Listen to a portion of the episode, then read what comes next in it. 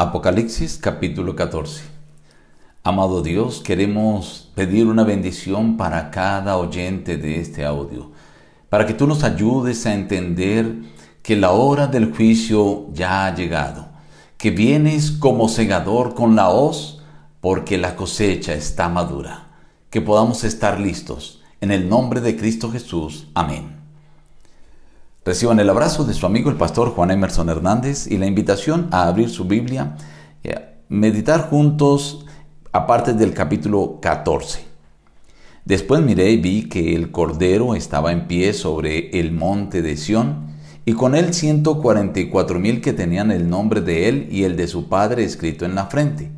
Cantaban un cántico nuevo delante del trono, delante de los cuatro seres vivientes y de los ancianos, y nadie podía aprender el cántico sino aquellos 144 mil que fueron redimidos de entre los de la tierra. Estos son los que no se han contaminado con mujeres, pues son vírgenes. Son los que siguen al Cordero por donde quiera que va. Estos fueron redimidos de entre los hombres como primicias para Dios y para el Cordero. En sus bocas no fue hallada mentira, pues son sin mancha delante del trono de Dios. En medio del cielo vi volar otro ángel que tenía el Evangelio eterno para predicarlo a los habitantes de la tierra, a toda nación, tribu, lengua y pueblo. Decía a gran voz, temed a Dios y dadle gloria, porque la hora de su juicio ha llegado. Adorad a aquel que hizo el cielo y la tierra, el mar y las fuentes de las aguas. Otro ángel lo siguió diciendo, ha caído, ha caído Babilonia, la gran ciudad porque ha hecho beber a todas las naciones del vino del furor de su fornicación. Y un tercer ángel lo siguió diciendo a gran voz, si alguno adora a la bestia y a su imagen, y recibe la marca en su frente o en su mano, él también beberá del vino de la ira de Dios, que ha sido vaciado puro en el cáliz de su ira, y será atormentado con fuego y azufre delante de los santos ángeles y del Cordero. Aquí está la perseverancia de los santos, los que guardan los mandamientos de Dios y la fe de Jesús.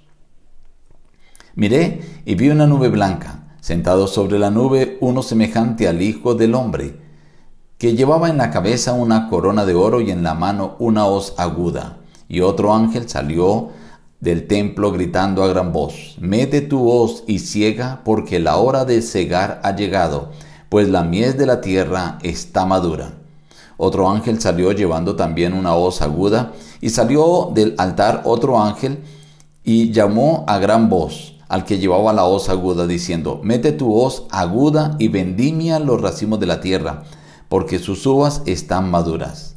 El ángel metió su hoz en la tierra, vendimió la viña de la tierra y echó las uvas en el gran lagar de la ira de Dios.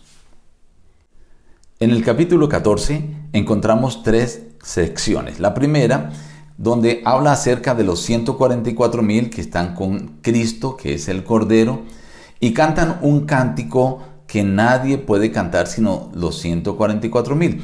Esto es porque ellos han vivido una experiencia y este cántico es el resultado de esa experiencia de ser liberados, de ser salvos, de ser escogidos por Cristo Jesús. Solamente quien ha pasado por esta experiencia puede cantarlo. Pero también se mencionan algunas características. Hablan allí figurativamente de su pureza y lealtad cuando dice no se han contaminado con mujeres pues son vírgenes. Es decir, no se contaminaron con la idolatría. Recordemos que en la Biblia cuando se habla de una mujer pura, se habla de una iglesia pura. Y cuando se habla de una mujer fornicaria, está hablando de una iglesia con doctrinas impuras o doctrinas falsas. Luego la segunda sección habla de los tres mensajes de los tres ángeles. Estos últimos tres mensajes son los mensajes que el remanente del tiempo del fin, aquellos que se consideran formar parte del pueblo de Dios, han de predicar al mundo antes de que el Hijo del Hombre regrese en las nubes de los cielos. Esta fue la comisión que dejó el Señor.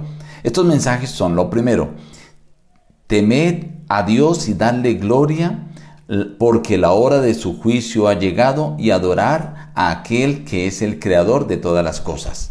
Esto implica que ha llegado la hora del juicio, pero que se debe adorar al Creador. Hay que identificar a quién se está adorando. Muchos creemos estar adorando a Dios, pero estamos adorando a uno que no es el Creador. De ahí la importancia de la señalación que hace la ley de Dios, específicamente el cuarto mandamiento. El segundo mensaje, ha caído Babilonia, porque ha hecho beber a todas las naciones del vino del furor de su fornicación. Cuando Juan escribió, Babilonia ya estaba en ruinas.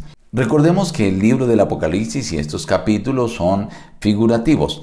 La palabra Bab-Ilu, Babel o Babilonia significaba en el idioma babilónico puerta de los dioses, pero los hebreos despectivamente lo asociaban con Balal, palabra que en su idioma significaba confundir.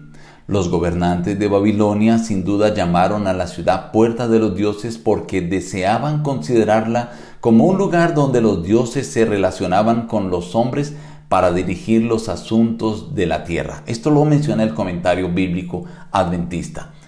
Babilonia, que fue fundada por Nimrod, desde un principio fue un emblema de incredulidad, de oposición a Dios, de tomar la independencia de Dios, de apostasía. Parece que Satanás tuvo el designio de hacer de Babilonia el centro e instrumento de su plan maestro para obtener el control de la raza humana, así como Dios se proponía actuar por medio de Jerusalén. Satanás siempre buscando la oposición a Dios. Y el mensaje del tercer ángel, si alguno adora a la bestia o a su imagen o recibe la marca en su frente o en su mano, beberá del vino de la ira de Dios. Esta bestia es la que ya identificamos en el capítulo 13.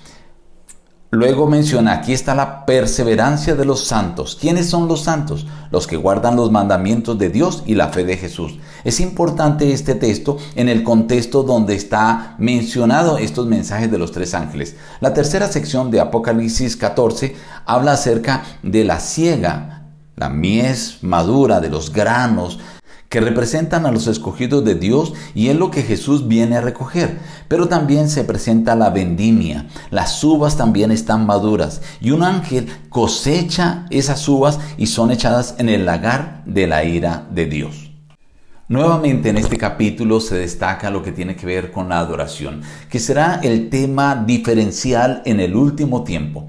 Estimado amigo, Asegúrate de estar adorando al Dios, pero al Dios creador, porque la hora del juicio ha llegado y ya Jesús ha metido la hoz porque la mies está madura. Nos despedimos diciendo, busca a Dios en primer lugar cada día y las demás bendiciones te serán añadidas. Que Dios te bendiga.